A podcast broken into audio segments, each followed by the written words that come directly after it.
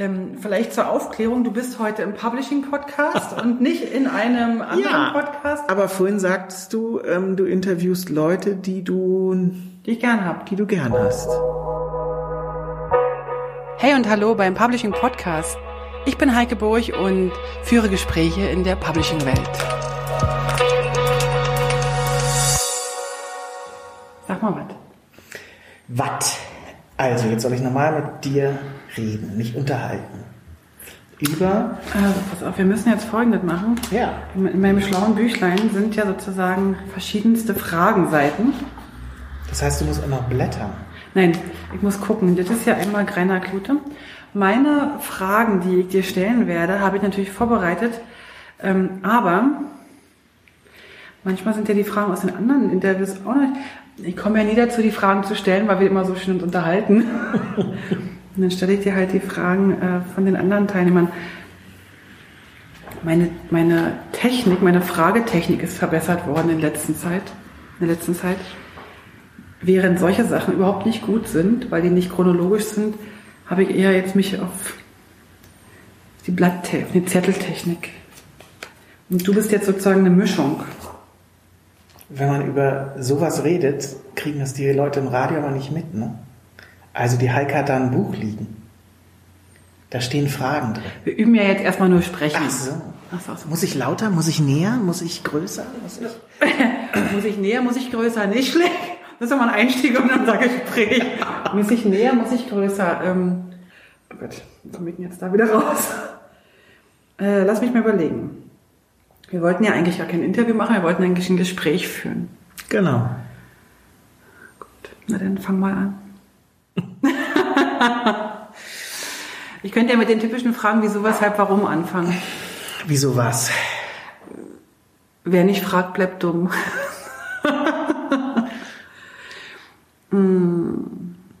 Warum wolltest du mich interviewen oder mit mir ein Gespräch führen? Weil ich dich nett finde. Weil ich nur mit netten Leuten mich unterhalten möchte. Ich möchte mit dir eigentlich nicht darüber sprechen, was der Fehler ist. Sondern. weißt du, was ich meine? Weißt du, worauf ich hinaus will? Wie bist Ja. du eigentlich dazu gekommen, finde den Fehler? Kein Mensch findet die Fehler. Nur du immer. Nee, da muss ich anders anfangen. Ähm, ich habe den Eindruck, dass nicht ich die Fehler finde, sondern die Fehler mich finden. Ich gehe einfach mit Neugier durch die Welt und gucke mir viele Sachen an und aus irgendwelchen Gründen sprechen mich diese Fehler dann immer an. Also Fehler sind irgendwelche komischen Rechtschreibgeschichten oder merkwürdige Bild-Text-Kombinationen und so. Also wenn ich an der gleichen Stelle vorbeilaufen würde, würden die mich nicht, also die werden für mich nicht sichtbar. Das weiß ich nicht. Ich gibt bestimmt andere Leute, die solche Sachen auch sehen. Kennst du noch Ähm. andere? Jetzt wird das still. Dille. da müsste ich jetzt mal bei meinem Instagram-Account ein bisschen rumgucken. Also du könntest den Hashtag Finde den Fehler anklicken und würdest dann sehen, wer noch Fehler findet. Genau. Hat eigentlich jemand, irgendjemand schon mal bei dir auf Ja geklickt? Wenn du, wenn du sagst, finde den Fehler und jemand sagt, ja, ich habe den Fehler gefunden? Es gibt manchmal Leute, die das kommentieren und ich mich dann immer frage, haben die nicht verstanden, dass das nicht nötig ist, dass es kein Quiz ist? Ich kommentiere ganz schön oft bei dir. Offensichtlich habe ich da auch einige nicht verstanden. Also man, man, man möge mal den Hashtag Finde den Fehler gucken. Man findet da echt interessante Sachen, die dich anspringen.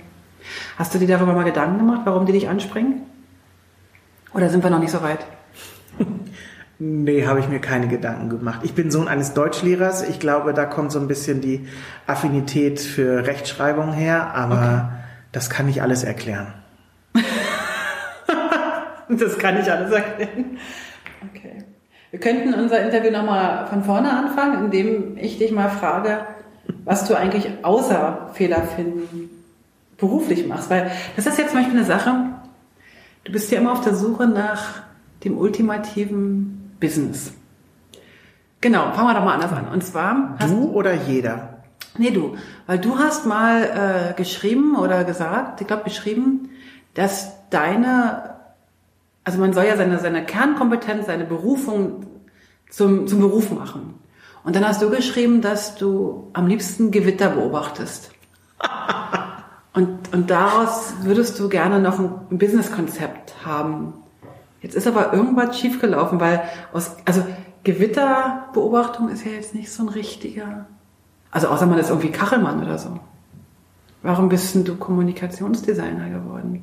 Wenn du doch eigentlich viel lieber Gewitterbeobachter wärst. Weil ich, glaube ich, nie das richtige Businesskonzept dafür gefunden habe. Wollen wir einen Aufruf Also ich- starten? Ich bin dann auch vielleicht nur ein Schmalspurbeobachter, weil ich doch gerne auf dem überdachten Balkon stehe, während ich sowas beobachte und nicht mitten im Gewitter oder Starkregen stehe. Okay. Ähm, ich finde aber dieses laute Geprassel irgendwie faszinierend. Weißt du, was ich auch überlege? Ich finde ja auch Regen toll. Also Gewitter finde ich nicht so toll, aber Regen finde ich toll, wenn im Zelt oder in einem Wohnwagen ist. Dieses Prasseln. Ich finde auch das Wort Prasseln, das, das sagt eigentlich, das ist, das gibt schon so ein Gefühl. Das ist Wie schon sehr Plätschern. laut- lautmalerisch, Plätschern ist, ja. ja. aber Prasseln ist auch noch so ein richtiges tolles Wort. Ich hatte nur mal so eine negative Erfahrung, dass ich im Zelt lag, was dann undicht war. Entschuldigung. Und du bist aber drin liegen geblieben, weil du hast gesagt, das ziehe ich jetzt durch. Äh, Ja, draußen wäre man ja richtig nass geworden. Ja. Und dann ist was passiert? Ich hatte wenig Schlaf. Ja. Und seitdem sitzt du lieber auf dem Balkon und guckst dir Genau. Gewitter vom, von, vom sicheren Balkon. Du lebst ja in Hamburg und dementsprechend hast du ja doch das ein oder andere Mal Regen zum Anschauen. Kommt vor, wobei seltener Starkregen so, wo es richtig lustig wird oder interessant wird, äh, sondern das ewige Gepladder. Außer in diesem Jahr. Was ist in diesem Jahr anders? Habt ihr mehr Sonne? Ja, also heute hat's mal so richtig geschüttet vorhin. Ja. Aber das gefühlt war das in den letzten drei Monaten das dritte Mal, dass wir so richtig Regen hatten. Ansonsten ist es eine sehr, sehr sommerige Zeit gerade. Sommerige Zeit. Aber pladdern finde ich auch so ein schönes Wort. Kann man eigentlich aus dem Sammeln von schönen Begriffen ein Business machen? Nee, ne? Auch nicht. Business weiß ich nicht, aber ich habe auch eine Liste mit ähm, Lieblingswörtern. Kannst du mir die mal zeigen? Hast Oh. du die da? Die habe ich auf dem Handy. Du hast auf dem Handy eine Liste mit Lieblingswörtern? Ja, irgendwo so bei Eventbrite oder nee, wie heißt es Evernote. Evernote. Ah, da komme ich natürlich jetzt nicht ran, weil ich ja Flugmodus einschalten sollte. Ja. Gut. Na, Da dann stehen, schalte doch den Flugmodus schnell mal aus. da stehen solche Sachen drauf wie Grillgut. Auch Grillgut geht ja gar nicht, finde ich. Ich finde es faszinierend. Was ist denn daran so toll? Dieses Gut, Ja. Grill, es steht aber für Würstchen, Ja. bekommt aber durch dieses Grillgut sowas total Sachliches, irgendwie ent, es ist keine Ja. Seele mehr drin in dem Wort. Das finde ich irgendwie faszinierend. Gibt es noch ein anderes Wort, was da draufsteht, was mir auch gefallen könnte? Ah, Jetzt muss ich doch mal gucken, das war das, was mir spontan einfiel. Er sucht. Dumm die dumm, jetzt müsste so, so Fahrstuhlmusik kommen. Ich könnte ein bisschen was singen. Flächenkritik. Flächenkritik. Wann wird man denn das einsetzen?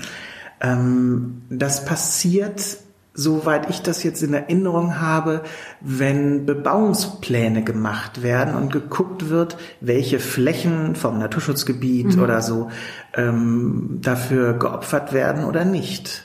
Jedes Stück wird sich angeguckt und halt kritisiert, also im, Ja. im neutralen Sinne, bewertet. Ah, okay. Flächenkritik. Äh. ich kenne Blattkritik, aber. Kennst du Blattkritik? Blattkritik, klar, im Ja. Aus- journalistischen. ja, genau. Genau. Aber äh, da steht auch was auf der Liste. Journalie. Das ist ein ganz fantastisches Wort. Siehst du, da treffen wir uns. Wird das so ausgesprochen? Keine Ahnung. Kanaille kenne ich noch. Ja. Kommt wohl eher aus Berlin. Bräsig. Das sagt mir nichts. Jemand ist bräsig. Ist Ist, eigentlich ein bisschen blöd. ist ein bisschen blöd. Gibt es auch ein Wort für schrullig? Weil ich glaube, da treffen wir uns jetzt gerade ziemlich. Ich hatte letztens äh, ein Gespräch mit dem Uli Steiger und der hat mir gesagt, schrullig ist so bewertend, so, so ein bisschen negativ, ne? Er Och, findet nicht es, unbedingt. Er findet es besser, wenn man eigen sagt, weil eigen kann man auch sein, ohne dass man gleich schrullig wirkt. Ja, ich finde, schrullig kann aber auch ein bisschen positiv sein. Das ist nicht nur negativ. Bist du schrullig? Sind wir nicht alle schrullig? Hat nicht jeder einen oder mehrere? Ticks? Artix. Also du sammelst jetzt, also weißt du, dass du Wörter sammelst, ich bin fasziniert. Wir müssen nachher noch über die Liste gehen. Was hast du noch für Wörter? Eins suche ich noch raus und dann müssen wir mal. Ah, WC-Garnitur, sehr cool. Interessenvariant. WC-Garnitur sind es diese dreiteiligen ähm, Plüschdinger, die man eins über den Klodeckel zieht, Genau. eins vor die Toilette legt und eins, Eins noch vor das Waschbecken. Exakt. Die sind so plüschig und gerne auch zweifarbig. In 80er Jahre Farben. Weiß gar nicht, ob es das heute noch gibt. Also das ist ja unglaublich, was du hier für Wörter hast. Kemenate. Kemenate finde ich auch schön. Kommt bestimmt aus dem Französischen. Aus der Zeit, als die... Ach, wann war das denn schnell? Als die Franzosen in Berlin eingewandert sind. Weil die Kemenate ist, glaube ich, ist, glaube ich, ein Berliner Begriff, oder? Geh mal deine Das Kemenate. weiß ich nicht. Es ist mir irgendwann auch über den Weg gelaufen und Vollhonk. Grillgut steht an erster Stelle auf deinem, Inter äh, auf dem Interview, auf deiner Liste. genau. Das hat aber keine Wertigkeit, sondern So wie du, wie du sie halt für dich gefunden ja, hast. beziehungsweise wenn ich da ein neues Wort hinzufüge und ich klicke an die falsche Stelle, dann wird's halt auch mal mittendrin eingefügt. Ich habe jetzt wirklich das Gefühl, dass wir hier völlig äh, unser Interview gerade aus dem Ruder läuft. Ähm, eigentlich wollte ich dich ja was anderes fragen. Also wie war das nochmal? Äh, kannst dich erinnern, wir sind mal beim Kommunikationsdesigner gewesen, ganz kurz, einen ganz kurzen Moment. Also innerhalb dieses Interviews oder Entschuldigung, Gesprächs kam das Wort noch nicht vor. Doch, ich habe dich schon gefragt. äh, Also vielleicht habe ich es auch nur gedacht. Ich wollte eigentlich wissen, warum du aus dem ähm, Gewitterbeobachter jetzt doch Kommunikationsdesigner geworden bist. Stimmt, habe ich verdrängt. Ähm, Vielleicht, vielleicht schaffst du es noch, schaffen wir es nochmal. weil es mir auch Freude macht und ich damit Geld verdiene.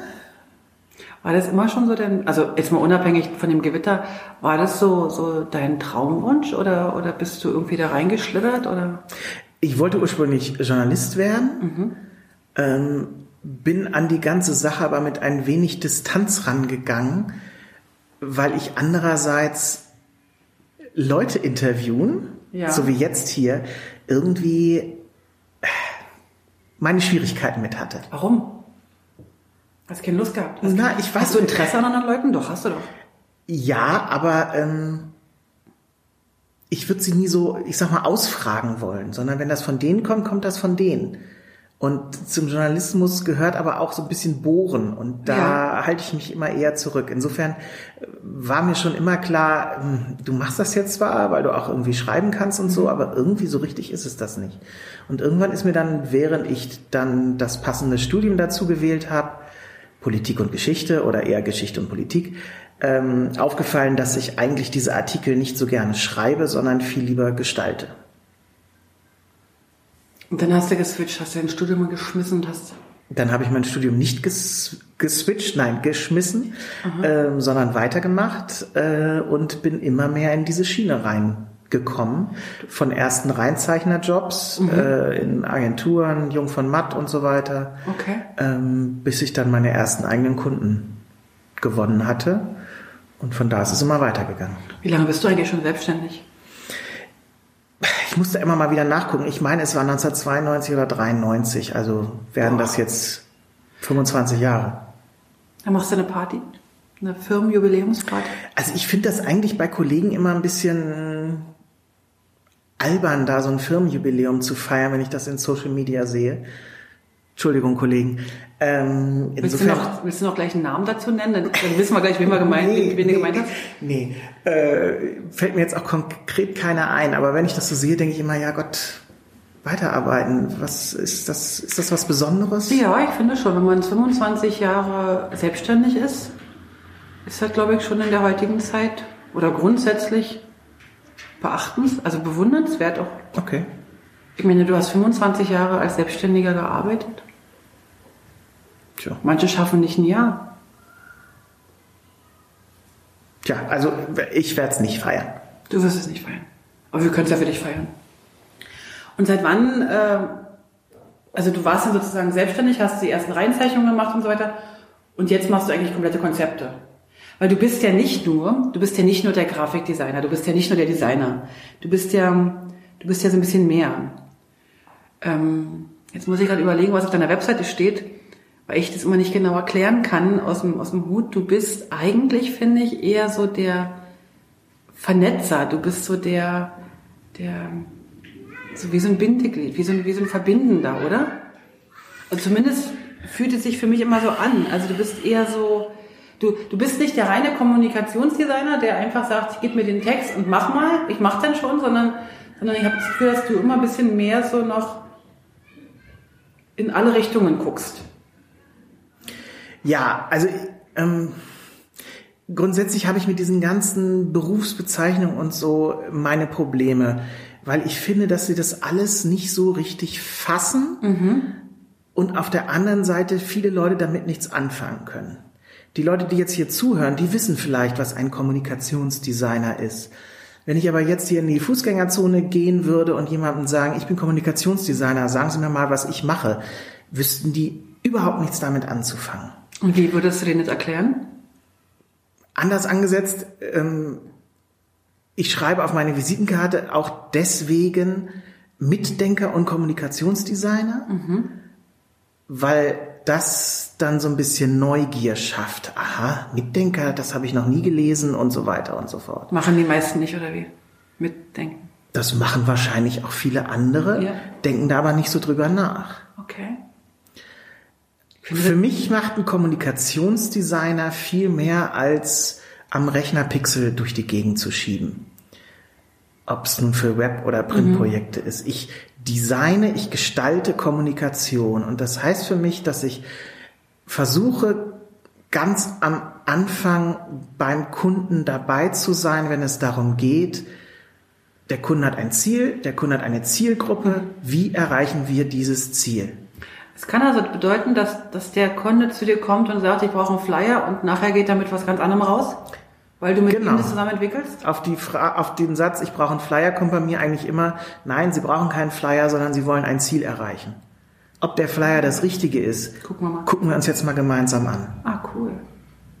Erzähl mir mal, mit welchen Kunden du arbeitest. Also, wenn du möchtest, kannst du gerne einen Namen nennen, wenn du nicht möchtest, auch nichts. Also, so, was sind denn so deine Kunden? Ist das jetzt die, die Fußpflege von nebenan oder ist es ein Riesenverein oder, oder sind es Riesenkonzerne? Es ist ganz unterschiedlich und hat sich auch im Laufe der Jahre immer gewandelt. Mhm. Und ähm, die Unterschiedlichkeit macht es dann letztendlich auch spannend.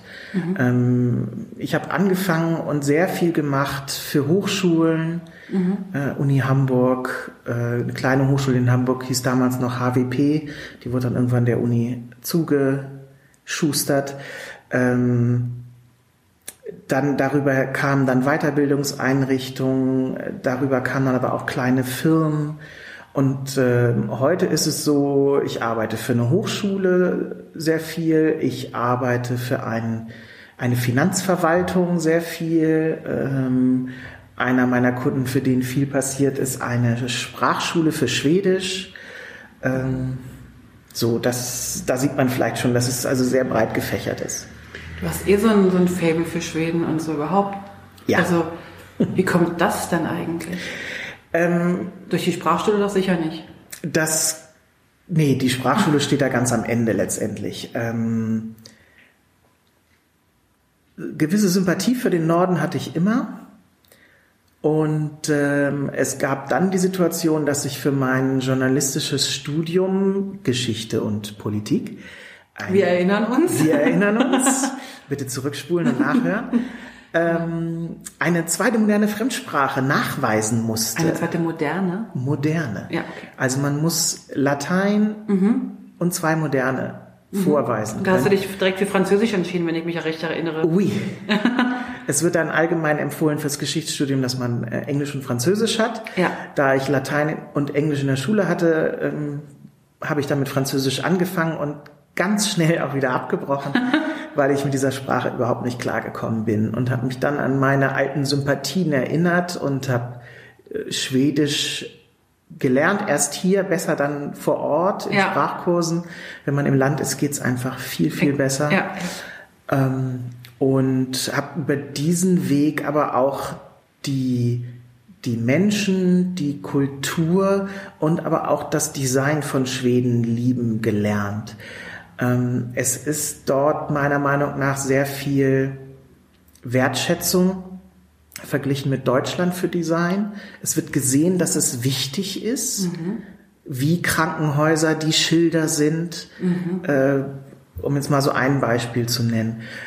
Hinzu kommt auch noch, dass mein Eindruck ist, dass in der Werbung und überhaupt in, in öffentlichen Texten viel mehr mit Humor gearbeitet wird und mit auch so ein bisschen Selbstironie, ähm, was den Deutschen doch nicht so zu eigen ist. Also du meinst in Schweden, also der, der Designer selbst wird auch anders geschätzt, wird auch anders, äh, Genau. hat einen größeren ja, Stellenwert. Doch ist das der richtige Begriff dafür, Stellenwert? Ja, genau. Also eine andere Wertung? Er erfährt mehr Wertschätzung. Und ähm, hast du denn dort auch als, als Designer gearbeitet? Oder du warst ja damals noch in einem Studium, Genau. da hast du noch nicht als Designer gearbeitet. Ähm, ich habe in Schweden noch nicht gearbeitet. Ich habe mich da beworben. Ja. Ähm, das hat dann leider nicht geklappt.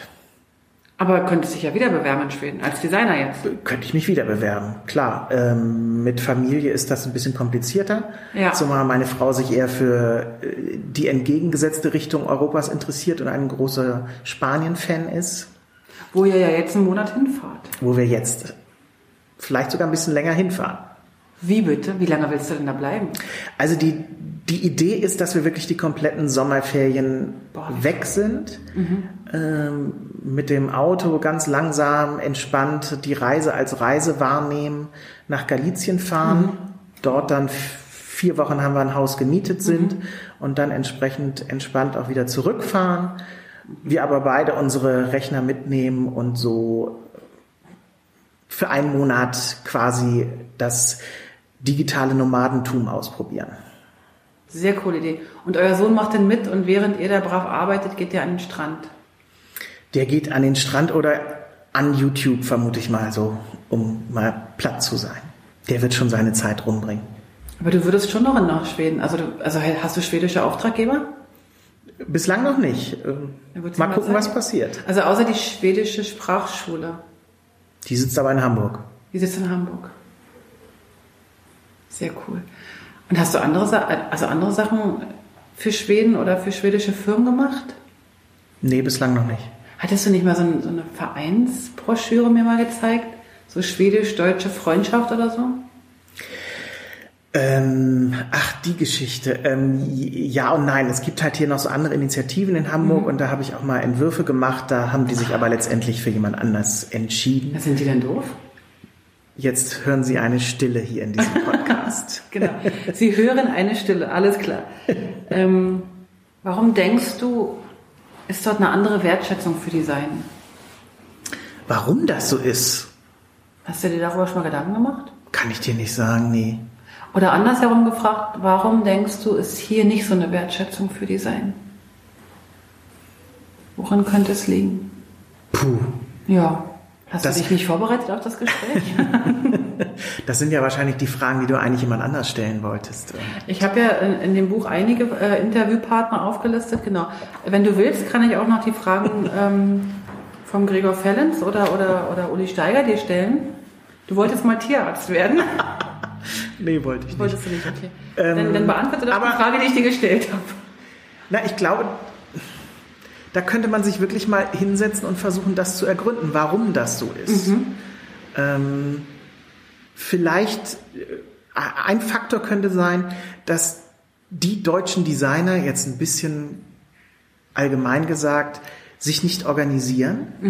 Und ich meine, der Organisationsgrad in Schweden größer ist und sie deswegen gegenüber Wirtschaft und Politik dort besser trommeln können, besser für ihre Interessen wirken können. Das hat zum Beispiel dazu geführt, dass, oh Gott, war es 2003 oder 2005? Ich glaube 2005 es in Schweden ein staatlich ähm, ausgerufenes Jahr des Designs gab, Wow, wie wo vom Staat gefördert Symposien, Ausstellungen, alle möglichen Veranstaltungen waren, die deutlich machten, wie Design und eben nicht nur Ja. Mode- und Produktdesign, sondern Kommunikationsdesign in allen Lebensbereichen wichtig ist für die Gesellschaft, für die Menschen, für jeden Einzelnen.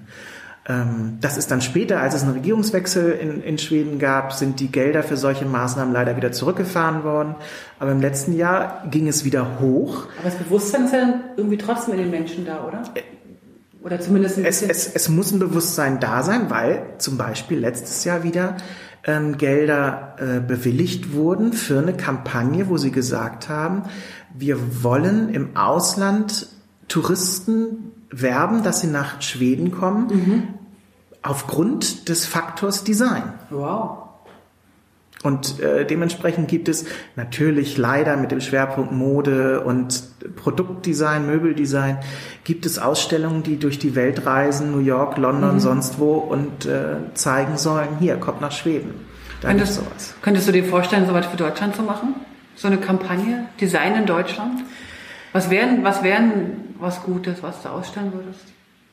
Naja, wo die Leute immer natürlich dran denken, wenn sie an deutsches Design denken, ist, ist Bauhausgeschichte, ist vielleicht noch die Ulmer Hochschule, mhm. äh, ist das ganze Braundesign, was ja da mit den Ulmern so verknüpft ist und so. Das, das könnte man bestimmt machen. Aber es muss, denke ich mir, ja einen Schritt vorher passieren, nämlich diese, diese Wertschätzung für mhm. Design bei Politik und Wirtschaft erhöht werden. Und wenn der Designer an sich versucht, sich wieder besser zu verkaufen, verkaufen meint jetzt nicht im geldwerten Sinn, sondern eher so, dass er selber immer, also ich merke halt immer wieder, dass die Designer selber auch gar nicht so ein Bewusstsein oder Selbstbewusstsein haben, dass sie dann Wert schaffen. Ja, da, das hängt mit vielem zusammen. Ähm, mhm. Sie konkurrieren halt oftmals mit diesem sogenannten Neffendesign, also wo der Gegenüber sagt, mein Neffe hat da auch mal eben einen Entwurf gemacht. Ähm, Neffendesign. Mhm. So, ähm, oder also meiner Frau gefällt das aber nicht. Ähm, wo viele dann gerne zurückschrecken und ähm, ich versuche aber zu antworten, das ist irrelevant. Mhm.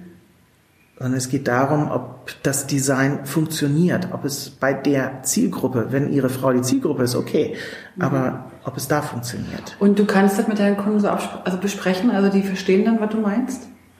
Ob sie es immer verstehen, weiß ich nicht. ich habe zumindest den Eindruck, dass mhm. äh, sie mir dann folgen.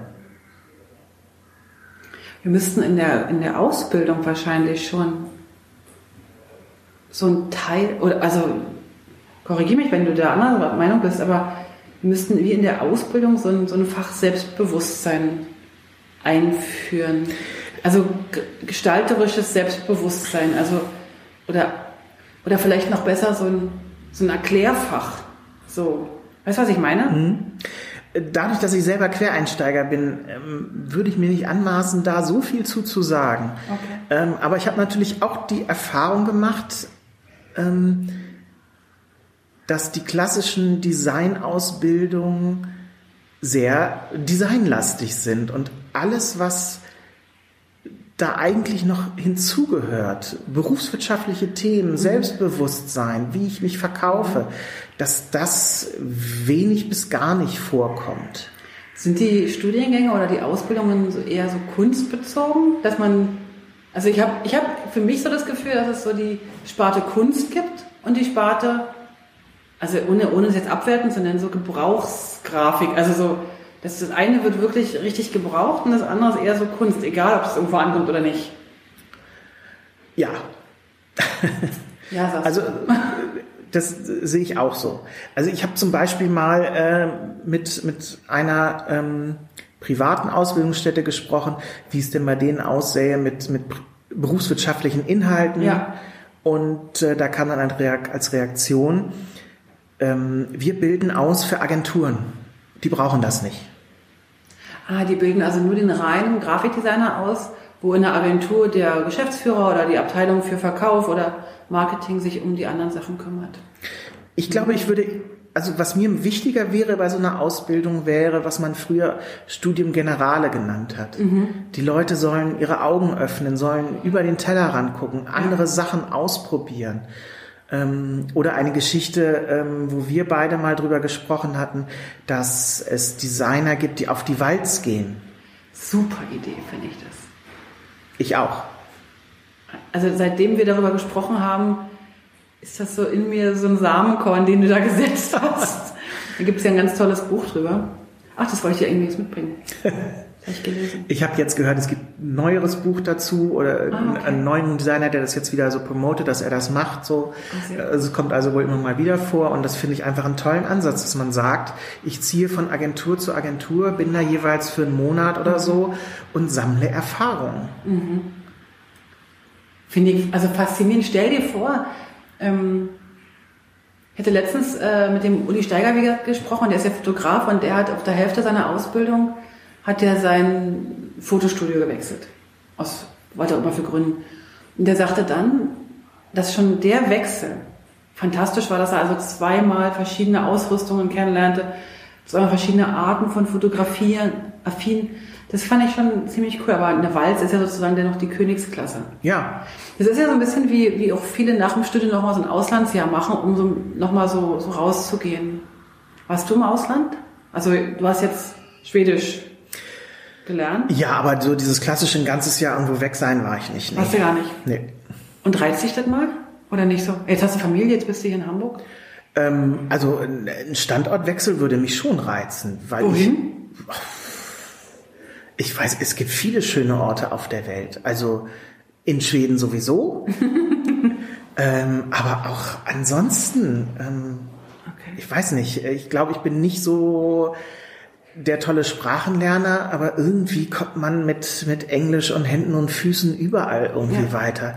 Ich fand es in äh, Nordportugal genauso interessant und spannend wie im Piemont äh, oder auch äh, anders war es auch interessant, als wir einfach mal im Emsland Urlaub gemacht haben. Ja, im Emsland. Hat er jetzt wirklich Emsland gesagt? Ihr wart im Emsland in den Ferien. Ja. Geht auch. Könnte, weißt du, könntest du dir vorstellen, da zu leben? Ähm, nee.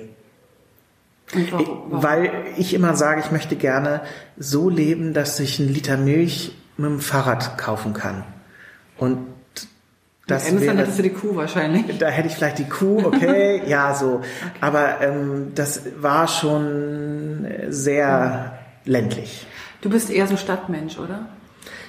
Da ich gerne ÖPNV fahre, wo ich weiß, ich kann äh, Musik oder einen tollen Podcast hören ähm, oder was lesen oder so, äh, statt mich auf Verkehr konzentrieren zu müssen, bin ich gerne in der Stadt, ja.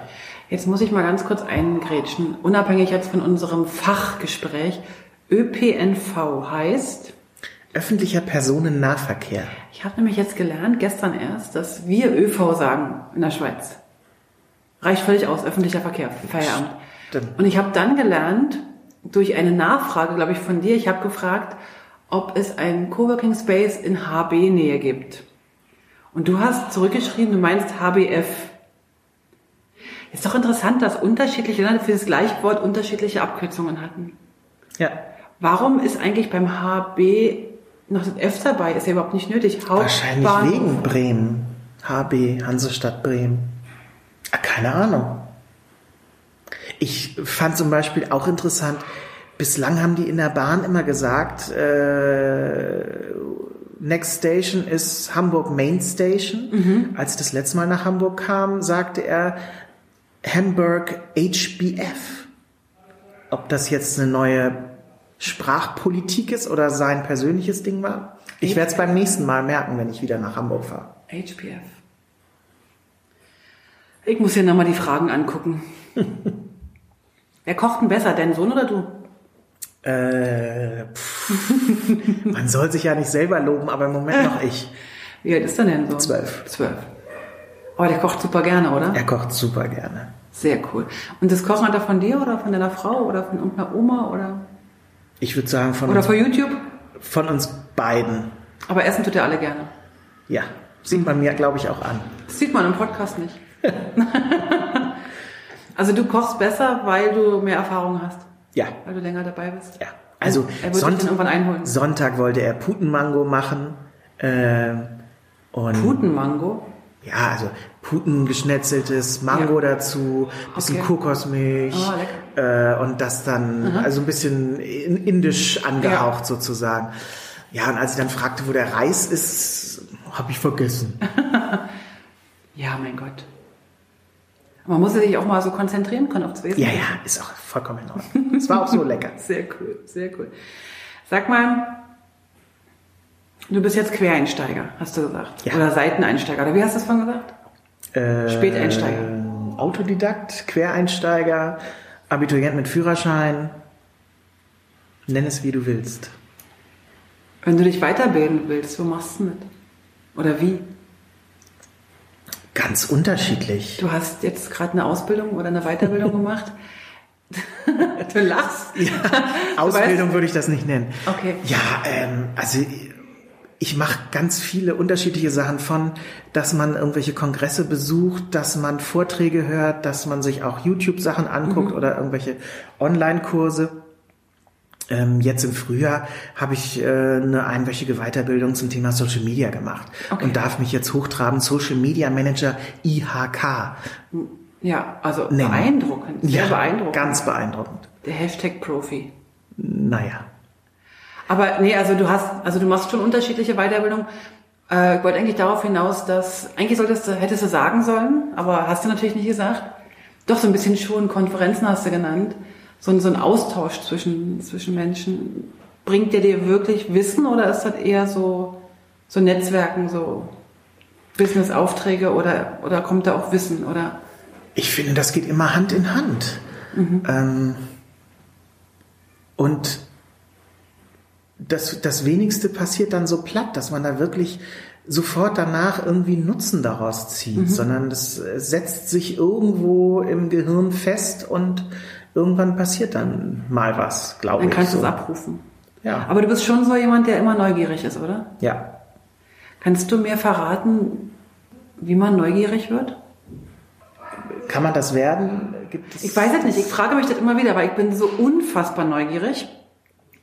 Und ähm, ich hatte das tatsächlich als Kind, dass man das negativ besetzt hatte. Also meine Mutter hatte mir noch gesagt, dass man nicht so neugierig sein soll.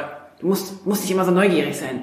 Und dann hatte ich das über ganz, ganz viele Jahre negativ besetzt, bis ich gemerkt habe, dass mich meine Neugier eigentlich dahin gebracht hat, wo ich jetzt bin. Nämlich, dass ich immer mehr lerne und immer mehr Wissen äh, für mich und auch, auch zwischenmenschlich. Also, und, und jetzt frage ich mich, es gibt ja Menschen, die nicht neugierig sind, ob die sowas lernen können. Vielleicht ist das auch nicht wichtig, aber ich würde das gerne wissen, wie man, also interessiert würde ich sagen, man ist immer interessiert. Ja. Aber Neugier Ich ist, ist eine. Triebfeder, oder? Es, woll- wollte gerade sagen, irgendwas ist da in einem drin, was ständig so rattert und irgendwie was aufnehmen will. und dann aber verwerten will. Also Nein, nicht ja, unbedingt. Ich, ich finde, es muss gar nicht immer so gleich auf Verwertbarkeit aus sein. okay. Also ich habe auch jetzt im Frühjahr eine Fortbildung gemacht, das nannte sich Pop-up Office, ähm, wo Menschen aus ganz unterschiedlichen Professionen, großen Firmen bis Solo-Selbstständige zusammensaßen und sich mit dem Thema digitale Transformation und wie Arbeiten in der Zukunft aussieht, äh, beschäftigt haben ähm, und sich in dem Zusammenhang überlegt haben, wie man Menschen, die sich dagegen sträuben, mitnehmen kann. Ähm, Mit welchem Ergebnis? Kann, also habt ihr sicherlich ganz viele verschiedene Ergebnisse gehabt. Genau, aber- genau. Wir haben in unterschiedlichsten Konstellationen mit unterschiedlichsten Arbeitsmethoden uns Sachen überlegt, Prototypen erstellt von Boxen, die man dann vielleicht einsetzen kann mit irgendwelchen spielerischen Sachen Ja. drin, über Veranstaltungsformate und so weiter. Und ähm, das, da werde ich jetzt sofort in meinem äh, Berufsalltag, glaube ich, nichts mit anfangen können. Ähm, fand es aber trotzdem unglaublich anregend.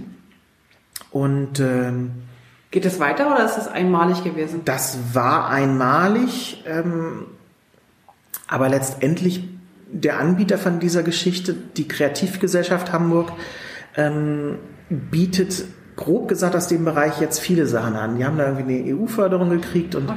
äh, nennen das Ganze Cross Innovation Hub. HUB.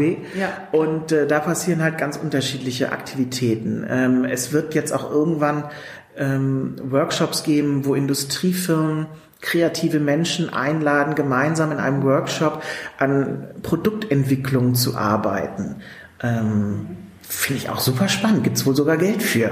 Wow. So. Ähm, ja. Und die digitale Transformation ist ja jetzt momentan in aller Munde. Ja. Wenn du jetzt an dich denkst, ganz, ganz an, an dich allein, also an dich, an dein Unternehmen, vielleicht noch an deine Familie, welchen, welche Rolle spielt die bei dir? Oder, oder welche, also kannst du da irgendwas sehen oder, oder, oder bist du dir also, ausgeliefert? Oder? Ähm, ich glaube, dass äh, mittelfristig ähm, viel der aktuellen Arbeit wegfallen wird. All das Flyer gestalten, Broschüren gestalten, ja. das wird dadurch, dass die Computer immer schlauer werden, Stichwort künstliche Intelligenz, mhm. meine ich in einem ersten Schritt von den Auftraggebern selber gemacht werden, weil die Programme leichter zu bedienen sind, um ein Ergebnis zu erzielen, was sie glücklich macht, dass das gestalterisch, typografisch wahrscheinlich unseren Ansprüchen nicht genügen wird, steht auf dem anderen Blatt. Und in einem späteren Entwicklungsschritt glaube ich, dass die Kunden nur noch auf einen Knopf drücken und dann zehn Entwürfe ausgespuckt kriegen für Flyer mhm. und sie sich für einen entscheiden und da vielleicht noch irgendwie das Logo ein bisschen kleiner, größer, sonst was ziehen und fertig. Sodass dieser handwerkliche Teil mhm. mehr oder minder wegfallen wird. Und dann machst du genau was? Den, den dein, Teil vorher. Den Teil vorher. genau. Also strukturieren, äh, beraten. Es ist letztendlich, die KSK darf jetzt nicht mithören, es ist ganz viel Beratung. Ja, okay. Mitdenken. Exakt. Da sind wir wieder dabei. Mitdenken, mit den Kunden zusammen. Mhm. Wir haben vorhin schon mal, wir waren ja vorhin schon äh, fein essen und haben schon da sozusagen ein bisschen drüber gefachsimpelt und vielleicht kann ich den, den Punkt nochmal aufgreifen. Nämlich so, wenn du sagst, es wird relativ viel automatisiert werden in Zukunft. Also wir haben ja jetzt schon eine relativ große Automatisation im Grafischen. Ähm, wenn ich überlege, wie wir noch vor, vor 20 Jahren gesetzt haben, oder vor, also nicht wir, sondern die Menschen vor 30 Jahren gesetzt haben, haben wir ja jetzt schon unfassbar eine große Automatisation und eine Vereinfachung. Und und dann gibt es so die restlichen fünf bis zehn Prozent oder vielleicht drei Prozent, je nachdem, dieser wahnsinnigen gestalterischen Genauigkeit, der typografischen Genauigkeit, der textlichen Genauigkeit. Dafür stehst du für mich. Also in, in, in meinen Augen bist du derjenige, der eigentlich diesen Teil nochmal anguckt, der diesen Teil nochmal sieht vor allen Dingen. Ja, ja. Also ähm, konkretes Beispiel, die Universität Hamburg hat ein Web-to-Print-Modul sich bauen lassen, mhm. sodass die Mitarbeiter der Lehrstühle oder die Professoren, wer auch immer, ähm, jetzt da ihre Flyer selber machen können. Mhm. Äh, da gruselt's mich natürlich. Warum? Aus, aus, aus gestalterischer Sicht oder dass die die Aufträge wegnehmen? Dass die Aufträge wegfallen. Äh, dass die Aufträge wegfallen, ist ein eine doofer Nebeneffekt. Mhm aber mich gruselt's bei den Ergebnissen. Hast du sie schon gesehen? Ich habe ein paar Sachen gesehen, okay. ja. Ähm, es geht mir um diese inhaltliche Geschichte dabei. Wenn ich so einen Kunden habe, dann setze ich mich mit dem hin und wir, wir überlegen, ich mit meiner Kompetenz, er mit seiner fachlichen Kompetenz, mhm. ähm, was für eine Überschrift muss auf den Titel? Ja, okay. Ähm, okay. Konkretes Beispiel in der Zeit früher, ähm, bevor es diese Module gab, sollte ich Roll-ups entwickeln für eine Abteilung der Universität. Und die haben dort, was die Inhalte angeht, nur von sich ausgedacht. Was wollen wir kommunizieren? Aber nicht, was wollen die lesen auf ja. den Roll-ups. So. Und da bist du derjenige, der die richtigen Fragen stellt? Oder und der sozusagen so ein bisschen bohrt und ein bisschen guckt? Genau. Okay. Und das würde ja dann wegfallen? Aber der könnte man ja theoretisch ähm, so einen Zwischenschritt einbauen in so einer, in so einer technischen Lösung, dass nochmal jemand inhaltlich drüber guckt. Das eine ist ja fachlich Inhalt, also fachlich Inhalt und das andere ist dann irgendwie, plump gesagt, texterisch oder, oder, oder, Dann oder muss natürlich- oder wie auch immer. Ja, es muss nur bei den Auftraggebern das Bewusstsein dafür da sein, dass das sinnvoll Mhm. ist. Irgendwie so eine Misere, ne? Ja. Also es sind viele Punkte, die da angesprochen werden müssen, ähm, wo ich mir wünschen würde, dass man sich eigentlich mal mit den Berufsverbänden und äh, vielleicht Vertretern von Wirtschaft und Politik eine Woche lang irgendwo einschließt und mal überlegt, ähm, wie die Zukunft aussehen wird. Welche Berufsverbände wären das denn, die sich da an den Tisch setzen müssen? Naja, also oder im, einschließen im müssen? Designbereich gibt es den Dachverband, den Deutschen Designtag, wo alle möglichen Berufsverbände, also die von den Kommunikationsdesignern, was der BDG ist, äh, von den Industriedesignern, Modedesignern und so weiter, alle zusammengefasst sind. Okay. Und die müsstest du, würde die, also Das wäre für mich der erste Ansprechpartner, Mhm. aus dem Bereich Leute zu rekrutieren dafür, ja. Und die in den, in den Unternehmen, in, den, in, den, in der Industrie müssten denn die Marketingleute dabei sein? Oder wer müsste da mit dabei sein? Wer müsste die Entscheidung mit treffen? Oder wer müsste sich Die Entscheider, Die Entscheider. Das äh, kann ja ganz unterschiedlich sein. Es gibt kleine Firmen, wo das alles in einer Person ist. Es Ja. gibt ja andere Firmen, wo äh, Leute Entscheidungen vorbereiten, sie aber doch dann irgendwie der Chef fällt oder so. Okay. Das ist ja ganz unterschiedlich. Da sehe ich dich irgendwo drin. Da sehe ich dich, dass du so eine, so eine Treffen moderierst oder dass du so eine Konferenzen. Ja, als wir neulich ein Treffen von meinem Berufsverband hatten, dem BDG, ähm, ging es auch darum, äh, in irgendeinem Kennenlernspielchen zu sagen, wo siehst du dich in zehn Jahren? Und da habe ich einfach mal aufgeschrieben, ich mache da Lobbyarbeit für Design in Berlin. Ähm, ob das so kommen wird, wird das Leben zeigen. Aber ähm, ich glaube, dass das halt auch wirklich wichtig ist. Ähm, vielleicht auch bei den Marketingleuten in den Unternehmen ähm, ein Bewusstsein dafür zu schaffen, welchen Wert in ihrem Produktionsprozess, in, ihrem, in ihrer Kommunikation äh, die Arbeit der Designer hat. Ja, das wäre doch cool. Und schon hättest du eine neue, einen neuen Wohnort. Du wolltest ja mal einen Wohnort. Wobei, also ich muss dir ganz Bei ehrlich sagen, Berlin, Ja, also da muss ich dir also wirklich recht, recht geben. Der geneigte Hörer merkt vielleicht, dass ich ja nicht aus Hamburg komme, von meinem Dialekt. Der Dialekt ist ja, ich bin ja eigentlich dialektfrei, oder? Ich bin ja also komplett hochdeutsch. ich bin dialektfrei. Ich bin dialektfrei. Angenommen, man würde mir meinen Dialekt nicht anhören, würde gerne sagen wollen, dass ich aus Hamburg komme, weil ich nämlich Hamburg als einfach die schönste Stadt finde, äh, die, ich, die ich kenne. Dann warst du noch nicht in Stockholm. Das kann sein. Also das ist wirklich so. Also ich war tatsächlich noch nicht in Stockholm, ist aber auf der Liste drauf, auf der Wunschliste, die sehr lang ist. Ähm, jetzt habe ich den Faden gerade verloren. Lobbyarbeit. Lobbyarbeit. Ich sehe dich da, also ich sehe dich da wirklich. Solltest du machen. Gehört, dass man in Schweden seine Steuererklärung per SMS machen kann. Da weißt du jetzt mehr als ich und ich vermute, wenn, dann gilt das auch nicht für Selbstständige. Das weiß ich jetzt nicht genau. Auf jeden Fall kriegst du eine SMS und dann musst du den, den, den Jahreslohn, den du auf dem Schein hast, zurücktippen und dann kommen noch so ein paar andere Fragen, dann tippst du die zurück und dann ist, kriegst du nachher per Cool. E-Mail deine Steuererklärung. War ja auch toll. Vor allen Dingen, und da weiß ich nicht, ob das so toll ist, habe ich noch keine wirkliche Meinung zu. Du kannst von jedem Schweden nachlesen, wie viel er verdient hat und wie viel Steuern er gezahlt hat. Das ist alles öffentlich. Und da hast du keine Meinung zu?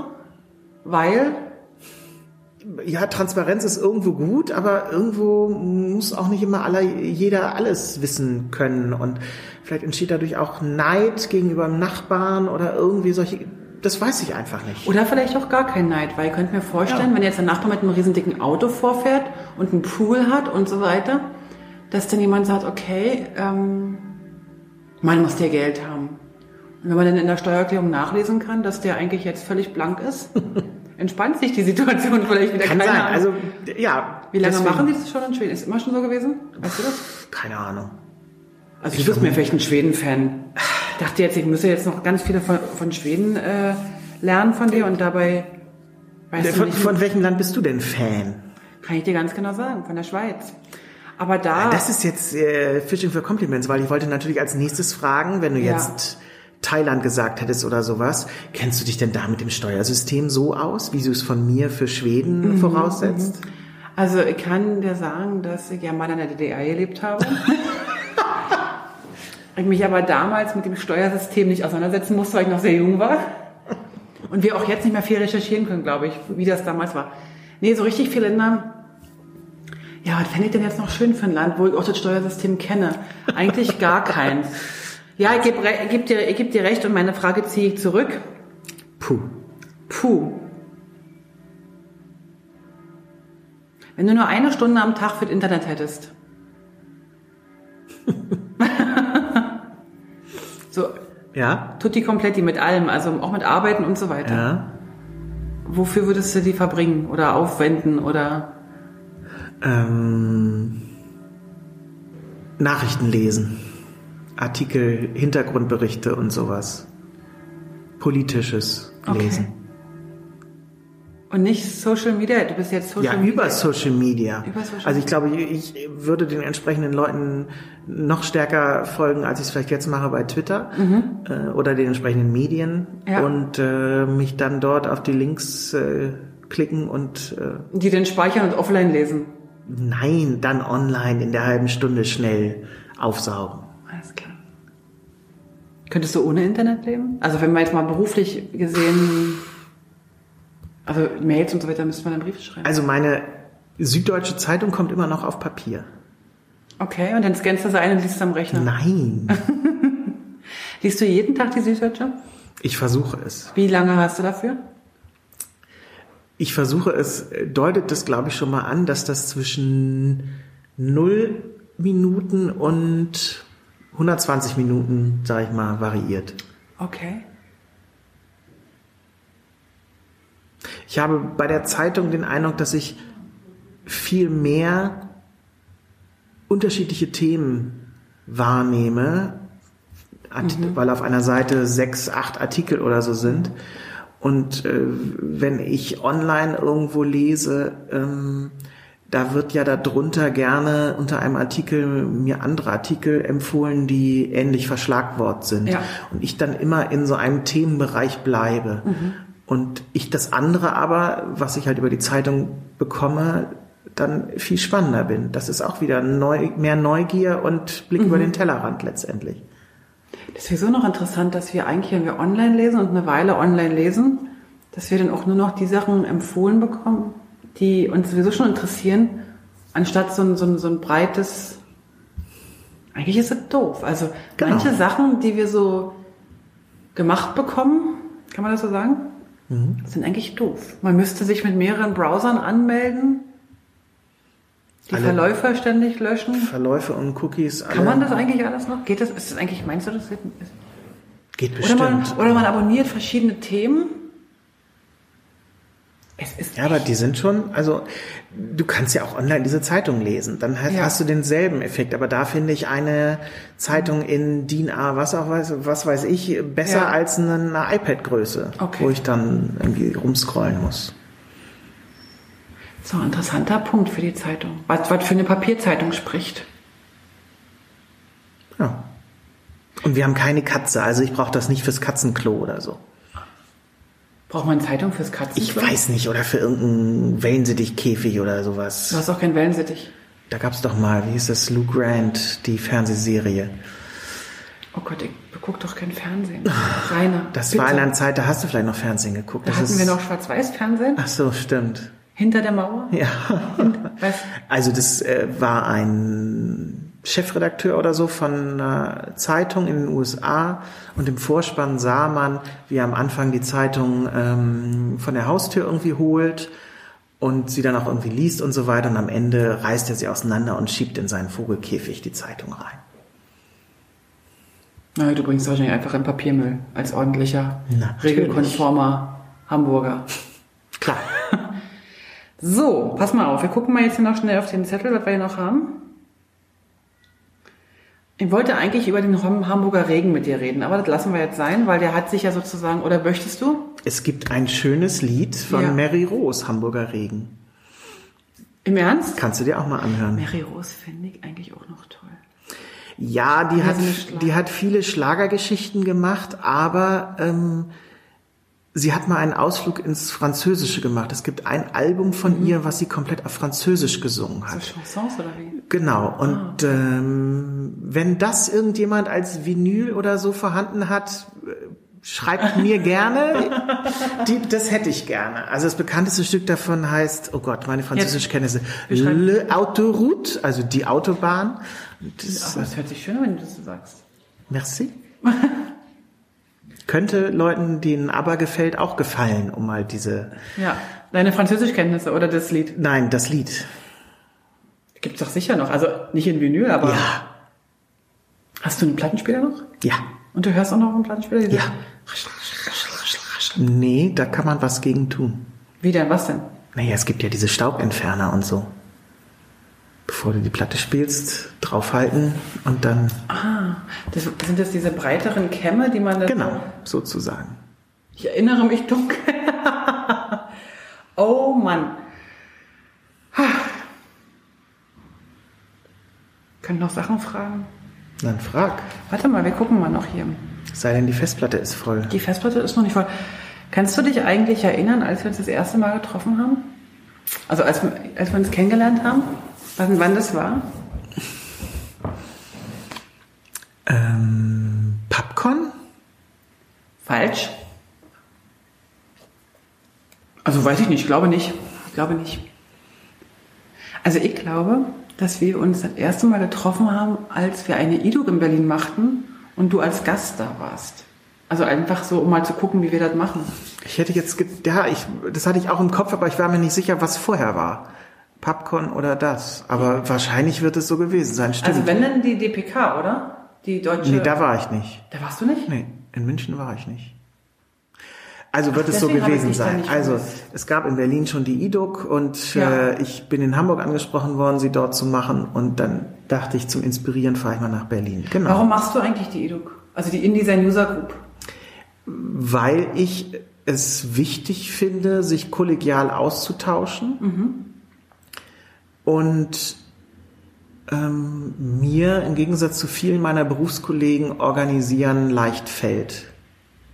Und ich deswegen sage, okay, dann mache ich das. Und du hast, also die findet ja, weiß ich alle. Wie oft macht ihr die in Hamburg hier?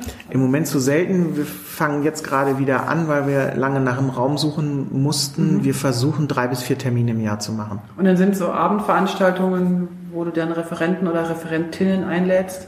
Genau. Manchmal auch Leute aus der Schweiz. Ja, Ähm, habe ich schon gehört. Hast du schon Da gehört? gehe ich heute hin. Ach, Ja, Ja. heute höre ich mir mal den Vortrag an. das ist ja spannend. Ja, hast du den vorbereitet, den Vortrag? Ja, 75 Folien habe ich gemacht. Folien. Folien, richtig noch, mit Overhead-Projektor und dann Sehr schön, ne, sehr schön. werden Blöcke verteilt. Kreidetafel? Nee, das nicht. Aber Blöcke werden verteilt und Kugelschreiber natürlich mit Dokumenten echter Tinte. Und dann, Jetzt bin ich irritiert. damit die Leute nichts wegradieren können oder irgendwie so. Ja, falls, schreibt ihr auch danach Tests? Ja, natürlich. Also Wissensabfragen? natürlich. Ihr in Berlin nicht? Das ist eine gute Idee, wir werden das mal aufgreifen. Ja. Nein, das machen wir nicht. Wir machen natürlich nicht. Wir machen es nämlich cool. Ja gut, das ist natürlich der Hauptstadtfaktor. Ähm, Ja, wir sind, wir arbeiten hier und in Berlin ist man cool. 1 zu 0 für dich, würde ich sagen. wenn du, wenn du nicht arbeiten müsstest für Geld, was wären so deine Traumaufträge? Also wenn du jetzt einfach sagen könntest, hey, ich mache für euch, hm, wer wäre euer Haupt, wer wäre dein Lieblingsauftraggeber, was wäre ein Projekt, wofür du arbeiten würdest? Und wenn wir jetzt mal die Lobbyarbeit außen vor lassen würden, weil die hast du uns ja schon vorgestellt. Ähm, also bislang habe ich mir diese Frage immer nur allgemein beantwortet, indem ich eben gesagt habe, wenn ich irgendwie Millionär wäre, weil ich im Lotto gewonnen habe. Spielst du Lotto? Nee, ah, doch ein paar Mal so. Einmal im Jahr, zweimal im Jahr. Ja. Reicht ja für, wenn man einmal gewinnt. Ja, genau, genau, aber irgendwie war noch nicht. Ähm, dann würde ich, glaube ich, dasselbe machen, was ich jetzt auch mache. Das finde ich auch schon einen wichtigen Schritt. Ich glaube, dass ich nur in dem Fall dann zu gewissen Firmen, Kunden gehen würde und sagen, hier, ich finde euer Produkt interessant, ich glaube aber, man könnte in eurer Kommunikation was besser machen. Ich arbeite für euch, ihr bezahlt mir das, was ihr glaubt, was meine Arbeit wert ist. Und wir regeln aber vorher, dass wir hier auf Augenhöhe miteinander kommunizieren, dass ich der Fachmann in meinem Gebiet bin und ihr in eurem Bereich und fertig. Und gibt es da irgendwelche Firmen, die du, die du im Kopf hast? Also unabhängig von der Augenhöhe, aber so einfach so, wo du sagst, für hm, würde ich immer schon mal gerne, hätte ich gerne, würde ich gerne, würde ich von mir aus auch gratis. Fällt mir spontan jetzt erstmal nichts ein. Nee, habe ich noch nicht so drüber nachgedacht. Komm, muss doch irgendeinen Traumkunden haben. Nee. Nicht? Nee. Also äh, auf die Art und Weise könnte man vielleicht dann äh, diese Schiene nach Schweden irgendwie mal eröffnen und äh, weiß ich nicht, schwedische Firmen hier, deutsche Firmen da oder so. Die interkulturelle Kompetenzen, die ich da habe, irgendwie mit einbringen. Ich finde sowieso, dass du da viel mehr machen solltest mit Schweden, wenn die so toll sind. Und wenn Ja. du da so gern. In, also ja. Also Man sollte so vieles viel mehr machen, aber auch mein noch? Tag hat nur 24 Stunden. Was denn zum Beispiel? Einfach nur da sitzen. Das wäre toll, oder? Wollen wir das mal probieren? Das versuche ich ja mit dem Starkregen beobachten schon so ein bisschen zu machen. Und das gelingt dir gut? In dem Moment eigentlich schon. Starkregen beobachten. Der Starkregenbeobachter. Nein, ich meine so, also du musst doch, also ich denke, nee, du musst überhaupt gar nichts. Eigentlich musst du überhaupt nichts. Ich habe mir nur irgendwie überlegt, dass du eventuell wahrscheinlich schon längstens einen Masterplan hast für deinen Traumkunden. Nee, leider nicht. Oder was heißt leider? Nein, habe ich nicht. Weißt du, ich habe nämlich überlegt, wenn du dir den Traumkunden vorstellst, so sagst, für den würde ich gerne mal arbeiten. Würdest du den dann abstrakt beschreiben oder jetzt konkret sagen Apple? Oder Ich glaube, ich würde den- Schweizer Bundesbahn oder sowas? Ähm, also ich glaube, ich bin nicht so gut in abstrakt sein. Ich glaube, ich müsste da einen richtigen, äh, einen richtigen Namen haben. Also Hast du denn da einen? ja, ich würde unglaublich gern für Amnesty International arbeiten. Und ähm, ich habe auch schon äh, von Leuten gehört, die für die gearbeitet haben und die Arbeit ist genauso anstrengend wie mit allen anderen Kunden. Aber ich hätte das Gefühl, das würde ich extrem gerne machen. Oder ich würde zum Beispiel auch super gerne mit Greenpeace arbeiten. Oder halt so eine, ich bin ja so eine, so eine, so eine Öko-Tante und ähm, also so Sachen halt so. Also glaube so Sachen, die irgendwie so einen, so einen, so einen guten Einfluss haben. So fände ich irgendwie cool. Aber das könnte zum Beispiel auch die deutsch-schwedische Freundschaft sein oder so. Also irgendwie, wo ich sage, es müsste jetzt nicht unbedingt irgendwie so ein Produkt sein, was die Welt eigentlich nicht braucht. Also so, so den 125. Äh, Rucksack oder Turnschuh oder irgendwie sowas, sondern eher so, so was Gutes. Man sagt das ja heute nicht mehr, das ist ja nicht mehr schön, wenn man sagt, man ist so ein Gutmensch, aber ich glaube, sowas würde mir eigentlich liegen. Und Amnesty fände ich schon echt cool. Gut, ich müsste nicht diese komischen Kerzen machen, die sie da immer Weihnachten verkaufen. Aber so eine, so eine coole. Tja. Ja, doch, würde ich gerne machen. Würde ich super gerne machen. Und abstrakt vielleicht Ja, aber das hast du ja schon geschildert. irgendwie so was Gutes. So. Also ich mache ja auch, arbeitest du eigentlich gratis für gewisse Projekte? Ja, ja, Wie viel Prozent kannst du das sagen? nö. Also ich hatte jetzt, ähm, das war letztendlich so eine Kollegenhilfe. Der war der Rechner runtergefallen und äh, es musste ein Schuljahrbuch fertig werden. Ja. Und dann bin ich da halt eingesprungen, weil ich gesagt habe, ja komm. Ja, okay. Ist gut. Aber da ist dann so ein, so ein gegenseitiges Helfen, nehme ich an. Dass man dann irgendwann mal sagen kann, Mal gucken, habe ich jetzt nicht darauf angelegt. So. Nee, aber das ist ja für dich wahrscheinlich so eine Selbstverständlichkeit zu helfen. Ja, genau. genau. Aber dass du jetzt sagst, also ich brauche ja mal so ein bisschen Zahlen bei mir. Also ich habe so etwa 10% meiner Arbeitszeit, die gebe ich gratis raus. Mhm. Dass ich sage, weiß ich, Projekt XY. Also in meinem Fall ist das jetzt ein Tierrechtsverein, wo ich halt gratis Grafik, grafische Sachen mache. Ich mache ansonsten ähm, oder ich unterstütze äh, meinen Berufsverband bei den Social Media Aktivitäten. Das ist doch was. Das ist auch was. Krieg Cool. Genau. Ich finde das spannend. Ich finde, wir sollten sowas öfter machen. Ähm, pro bono arbeiten, Gespräche führen, was jetzt öfter machen? Mhm, alles. Also so ein Ja, Gespräch ja. führen, machen wir ja immer wieder mal. Finde ich übrigens ganz, ganz toll, auch diesen fachlichen Austausch, den wir immer haben, der jetzt nicht unbedingt immer am Mikrofon stattfindet, sondern manchmal trinken wir auch Tee und Kaffee mit 1000 oder noch mehr Kilometern Unterschied, also zwischen uns und machen dann so kleine Mini-Videokonferenzen zu zweit. Genau. Heute nennt man das Call. Wir, wir machen jetzt einen Call. Nee, yes. wir machen so eher so einen Austausch. Das finde ich eigentlich ziemlich, ziemlich schön. Mhm. Aber eigentlich meinte ich gerade mit öfter machen, dass, dass, dass jeder in seinem Bereich auch, also gratis Sachen machen sollte. Also gratis mhm. meint wirklich so wohltätig oder, oder, oder also es muss nicht unbedingt in seinem Arbeitsbereich sein. Also wenn jetzt jemand sagt, nee, ich bin jetzt irgendwie nicht dabei, dass ich noch Grafik und auch dann noch mache, sondern dann gehe ich lieber irgendwie in der Schule was vorlesen oder so oder im Altersheim stricken, ist auch okay, finde ich. Ich habe mich auch mal eine Zeit lang in meinem ähm, Bezirksverband, Ortsverband, keine Ahnung, wie es heißt, äh, vom Naturschutzbund ja.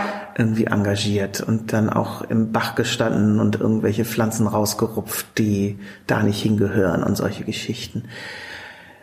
Befriedigt dich sowas? Da, befriedigt ist ein also, großes Wort. Ist ein großes Wort. Ja, äh, macht es also, nicht glücklich, ist vielleicht noch größer. Ja, ist noch größer. Kalvinistisches Elternhaus, mhm. da macht man das einfach, weil es notwendig ist, sag ich mal. Aber ähm, ich habe dann das irgendwann sein gelassen, wegen anderer Projekte und so weiter auch. Ähm, aber unter anderem deswegen, also an diesem Bach ging ein Wanderweg vorbei und ich sagte, lass uns doch beim nächsten Mal da so ein Schild aufstellen, mhm. wo drauf steht, hier arbeitet gerade der NABU für euch, ähm, wir machen das und das, sprecht uns gerne an und vielleicht noch irgendwie einen Ständer daneben, wo Flyer zum Mitnehmen ja. sind oder sonst was. Und ich wurde da mit großen Augen und Unverständnis angeguckt und es war so nach dem Motto, also so kam es bei mir an, wir machen das doch für uns und nicht für die anderen so. Aber du wolltest wie so ein Bewusstsein schaffen für die anderen im Prinzip. Na, was heißt Bewusstsein schaffen? Ähm, aus meiner täglichen Arbeit sehe ich ja einfach, dass es notwendig ist, dass mhm. man irgendwie Sachen erklären muss, den Leuten nahebringen muss. Ja, okay. Und wenn das nur für sich machen, da diese Arbeit, äh, das ist zwar schön und gut, aber fand ich in dem Fall falsch. Und dann hast du deine Gummistiefel eingepackt und bist nie wieder hingegangen. So ungefähr. Ach, schade. Das ist jetzt ein ganz doofes Ende, weil ich wollte eigentlich unser Interview jetzt beenden. Aber so, nein. Ich gehe nochmal in meinem Büchlein eine Seite vor oder zwei Seiten vor und werde dir eine Frage stellen, die ich eigentlich für jemand anders vorbereitet hatte. Ja. Was war in deiner Ausbildung überflüssig? Das sind so die klassischen Fragen, die ich halt übrig, die ich dann auch so habe, weil, weil, okay, ich frage dich was ganz anderes. Wen, wen sollte ich mal im Interview haben? Ähm, und jetzt müssen wir zwei Namen oder drei Namen haben und davon mindestens eine weibliche. Ja, äh, Rückfrage, was für Leute interviewst du? Du sagtest vorhin, die du... Ein Publishing-Podcast. Ja. Ähm, vielleicht zur Aufklärung, du bist heute im Publishing-Podcast und nicht in einem anderen ja, Podcast. Aber vorhin sagtest du, ähm, du interviewst Leute, die du... Die ich gern hab. Die du gern hast. So. Und jetzt kann, das kann, kann ich ja schlecht ähm, wissen. Genau, du sagst mir Leute, die du gern hast. Mhm. Deine Freunde sind meine Freunde. Nein, aber ich, ich, vielleicht hast du so ein, zwei, drei Ideen, die müssen jetzt auch nicht sofort kommen. Eine wäre halt gut, sonst wäre die Frage auch nicht beantwortet. Aber so grundsätzlich wäre doch cool, wenn du mir noch so ein, zwei Namen nennen könntest. Also ich finde, dass der Christian Bühning, aktuell Vizepräsident vom BDG, ja, ich glaube ich, nein, Entschuldigung, Leonie, das wollte ich nicht. Leonie ist Vizepräsidentin, äh, aber im Präsidium, ähm, dass das ein kluger Mann ist, ja. der ja, den man mal interviewen kann. Ich finde, wir, wir haben sie beide schon mal getroffen. Ähm, ja, ich weiß, die ist auf der Liste. Soll ich den Namen jetzt dann trotzdem sagen? Na, aber selbstverständlich. Aber ich habe sie noch nicht gefragt, oh. weil sie noch auf Reisen ist. Ja, ja, ja. Wenn, du, wenn du die gleiche Martina meinst wie ich. also es gibt eine ähm, Agenturbesitzerin in München, Martina Merz, ähm, die wollte ich mal interviewen ohne irgendwie Podcast-Hintergedanken, einfach so. Und ja. äh, dann hat der hattest du gefragt, ob du nicht einfach mitkommen kannst. Ich halt so bin, mich einfach wie sie so ist. Und wir hatten ein, ein tolles Gespräch zu dritt, äh, war ganz toll. Und die Frau macht tolle Sachen. Ähm, sie ist konsequent in ihrer Arbeit, nur für die Guten zu die, arbeiten. Die macht meine Kunden, meine Wunschkunden. die arbeitet mit meinen Wunschkunden. Und unser gemeinsamer Bekannter Wolf arbeitet jetzt auch für sie. Nein. Ja. Ach, guck. Ist der auch aus München? Der ist aus München. Wolf Kamm ist Münchner. Schön. Ja. So schließt sich der Kreis. So schließt sich der Kreis. Also die beiden. Also die Martina, die will ich auf jeden Fall mal fragen. Ich habe nämlich, die Martina will mir nämlich ihre Slackline schenken. Oder ausborgen oder wie auch immer. Also Okay. muss ich zu ihr hinfahren und mir die Ja. holen. Ja. Und dann könnte sich das ja verbinden. Coole Idee. Falls dann jemand einfällt, kannst du mir Bescheid sagen? Mach ich? Ich finde es jetzt eine viel bessere äh, Abschlussantwort als die Gummistiefelgeschichte. Möchtest Vorwelt- du uns noch irgendwas sagen? Nein. Ist alles gut? Alles gut. Wollen wir jetzt ähm, uns einen Kaffee und einen Tee holen, den Nachmittag beschließen und dann zur IDUC fahren? Ich werde sie noch ein wenig vorbereiten, Die- aber grundsätzlich ja, ja, so ein bisschen noch was. Alles klar. Ich. Damit ich dich dann auch gut vorstellen kann. Auf jeden Fall, da bist du schnell dabei. Glaube ich auch. Ich danke dir. Gerne. Wir hören uns beim nächsten Mal, wenn alles gut geht. Ich würde mich freuen. Bis dann. Tschüss. Tschüss. Vielen Dank fürs Dabeisein. Für Infos zum Podcast schau doch mal auf publishingpodcast.com vorbei. Dort findest du alles zu den einzelnen Episoden, alle Links, alle Bilder und auch die Kontaktmöglichkeiten zu meinen Gästen und natürlich auch zu mir. Ach so, zu mir noch ganz kurz. Falls du in komplexen InDesign-Dokumenten Unterstützung und Struktur brauchst oder einfach nur ein Seminar im Publishing-Bereich durchführen willst oder du brauchst Hilfe in der Gestaltung deines Firmenauftritts, dann melde dich doch bei mir. Am besten per Mail oder auf www.moliri.com. Ich freue mich auf alles Neue.